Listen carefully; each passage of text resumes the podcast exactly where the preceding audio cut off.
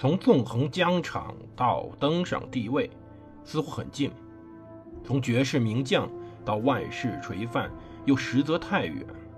把手中的权杖换成头上的皇冠，要经历多少勾心斗角、纵横捭阖，乃至腥风血雨？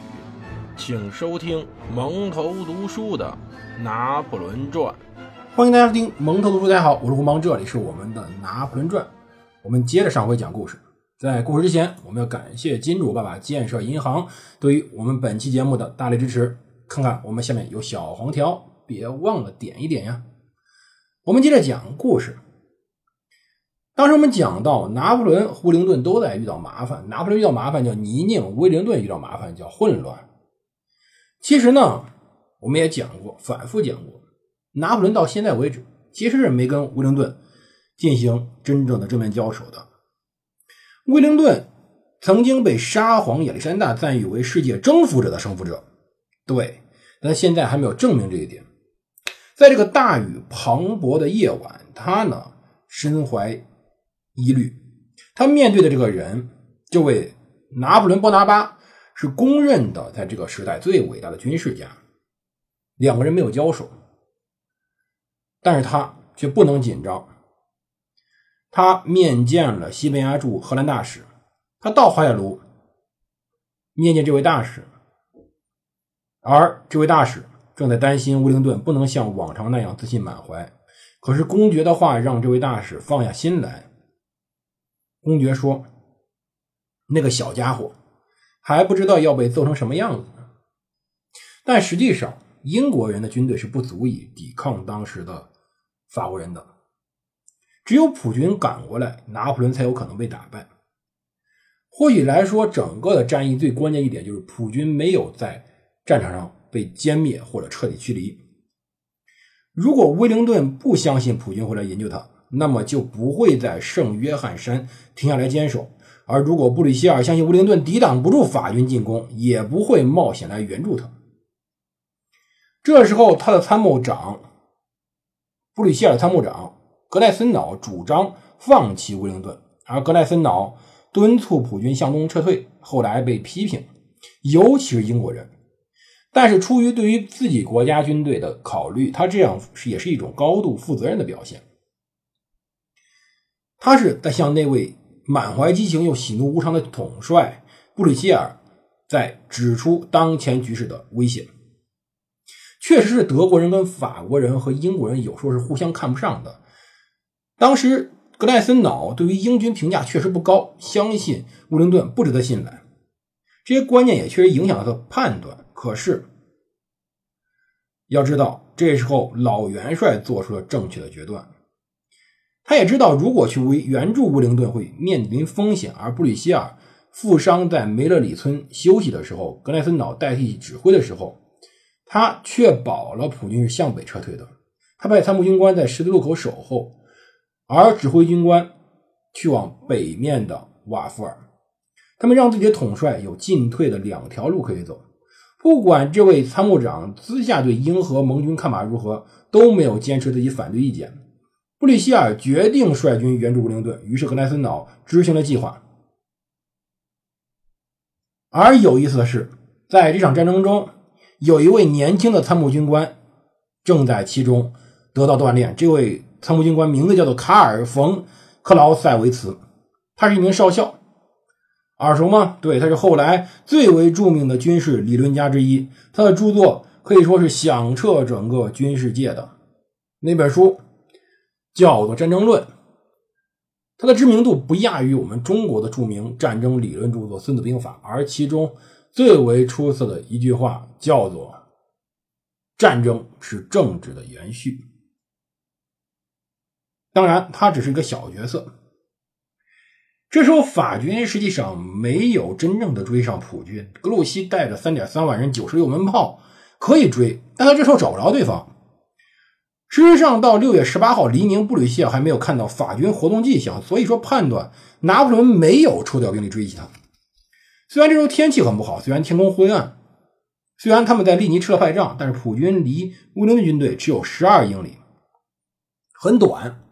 但是并不好走，因为他们没有办法走大路，他没有办法向南走，再向西走，再往北拐，他们只能通过近路去。这些路里面有很多溪流，有险峻的山岭。但是布吕歇尔已经向威灵顿承诺了，我一定会赶过去，我一定会去援助威灵顿，所以他一定会去。他将再率领众人攻击敌人，而老元帅发布命令中说：“我们将打败敌人，因为我们必须打败敌人。”而此时，威灵顿、布吕歇尔正在合力搭下一个为拿破仑搭建的天罗地网。在利尼的时候，拿破仑希望为布吕歇尔设下一个埋伏，让奈伊或者埃尔东能像闪电一样猛击普军右翼。这个战争战术没有成为最后的结果。可是布吕歇尔这回希望。布灵顿到利尼袭击法军左翼，这个陷阱也没有成为结果。那么第三个陷阱准备好了，乌灵顿是诱饵，拿破仑是猎物，而布里希尔则是整个陷阱的操作者。这个时候就是1815年6月18日的黎明。而在战争中，不止现实中的，不止历史中的战争，令人激动不已。科幻中战争更是让我们非常的激情澎湃。我们看过最为著名的小说。三体中的战争，人类和三体人之间的战争，让我们感到了一种超乎于地球的战争艺术。刘慈欣现在驾临到我们的节目中，参加站内的龙卡思维博物馆活动，点击下方小黄条，可以有机会领取《三体》限量官方插画集，参加可以获取烧火工刘慈欣的签名绘本。同时还有机会获得刘慈欣的思想实验室完整的付费节目，以及喜马拉雅阅读会员、十元起点等多重好礼。而开卡首刷就可以获取刘慈欣的思想实验室的付费节目，点击下方的小黄条就可以领取开卡。本次活动由建设银行主办，所发布的就是我们建设银行的喜马拉雅联名卡刘慈欣特别版。别忘了参加，我的粉丝们，让我们从太空中回来，让我们再回到一八一五年六月十八号这个不充满凄风苦雨的星期天的黎明。其实呀，相比较法军，我们要知道，以威灵顿的英军呢，确实军纪要好得多。布丁顿是不允许他的士兵去打劫的，但是在这个特殊的时间，相比较战争来说。军纪就不那么重要了。乌灵的军队实际上是在白天抵达了圣约翰山，他呢让军队去到处掳掠、打碎家具来烧火，至少说他们还有东西烧火。可是拿破仑就尴尬了，拿破仑等到上半夜才赶到了整个位置上，在差不多一英里之外的英军能听到大车、火炮和前车轮子在布吕塞尔公路上的隆隆行驶，天色昏暗。所以法军没有任何的充足的机会去寻找燃料或者食物。很多骑兵在马上睡着了，或者努力的想睡觉。他们很羡慕从延绵不绝大雨中传来的英和军的那些篝火。这个山谷现在有十五万人，这十五万人在一片凄风苦雨中睡觉。其实大家心里都明白。在天亮之后的十五万人之中会爆发一场大战，究竟有多少人能存活，不得而知。拿破仑的军队有七点七五万人，二百四十六门大炮；威灵顿有七点三二万人，一百五十七门大炮；布吕希尔还有十万人和二百四十门炮在东面的十二英里处。在这个时候，布吕希尔没办法参加战役，但他承诺。可以率领一半兵力和一百三十四门炮赶过去支援，所以拿破仑的问题在于，他必须的在普军抵达战场之前击败威灵顿。拿破仑兵力多于威灵顿，可是我们要知道多有多少呢？多了几千人而已。拿破仑真正的优势在于他那强大的、富有战斗力的老兵们，那支整个素质比敌人高的军队。布灵顿，我们之前讲过，目前真正能信赖军队很有限，只有英军和英王的德意志军团，只是军队的一半，其余部分不光是质量可疑，甚至忠诚也可疑。因为比利时这地方说法语的，这些法国人到底是不是真的可以忠于乌灵顿，非常非常的有问题。而拿破仑的更大的优势在于他的出身以及他的拥有的火炮，他是炮兵出身，而他拥有如此之多的火炮，而大炮就是拿破仑美丽的女儿。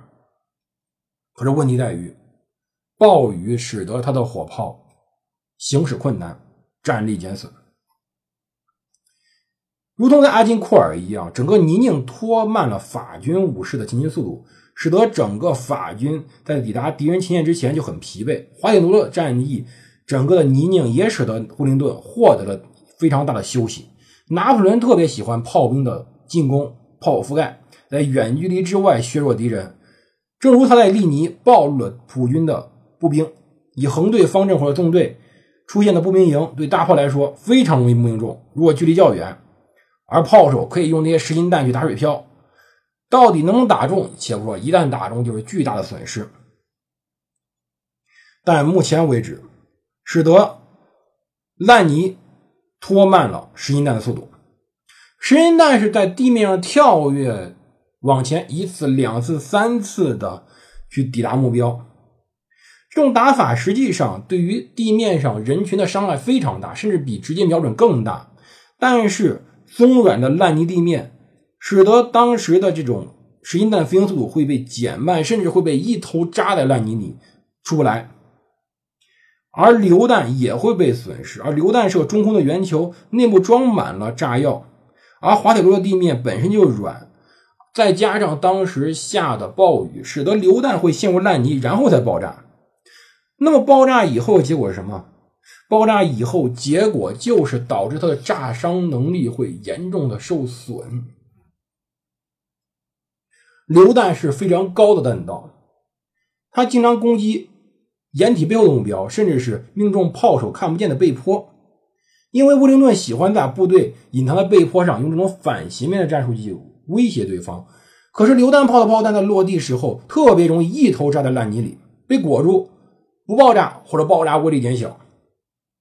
拿破仑有五点三万步兵，乌灵顿的数量差不多，但乌灵顿的部队良莠不齐，炮兵可以轰击敌人，骑兵可以消灭碎破单位，但真正胜利的还是步兵，只有步兵才能取得最终的胜利，夺取敌人阵地，守住。这时候问题就来了，法军赶了更远的路，法军在泥泞里走了更远，而英军休息时间更长。那么威灵顿的步兵虽然能力弱，但实际上获得了更好、更充足的歇息。而同时呢，中间有开阔地带，法军必须以纵队前进，而英军可以以横队迎接敌人。法军只有在接近敌人后，才能转为横队。而纵队对于英国的炮兵是一个非常好的命中礼物。战争就在这一片泥泞中要开始了。究竟随后双方的战斗以何种形式战结束？普军怎么援助了？最后，法军一把，我们明天再见。别忘了我们的龙卡思想博物馆活动，别忘了我们的建设银行信用卡喜马拉雅联名卡刘慈欣特别版。点击下方小黄条就可以领取开卡。我们的活动截止到九月十四号。喜欢刘慈欣，喜欢我的听众们，别忘了支持一下，不要错过。谢谢各位收听。这里是蒙头读书，我是胡蒙，我们明天再见。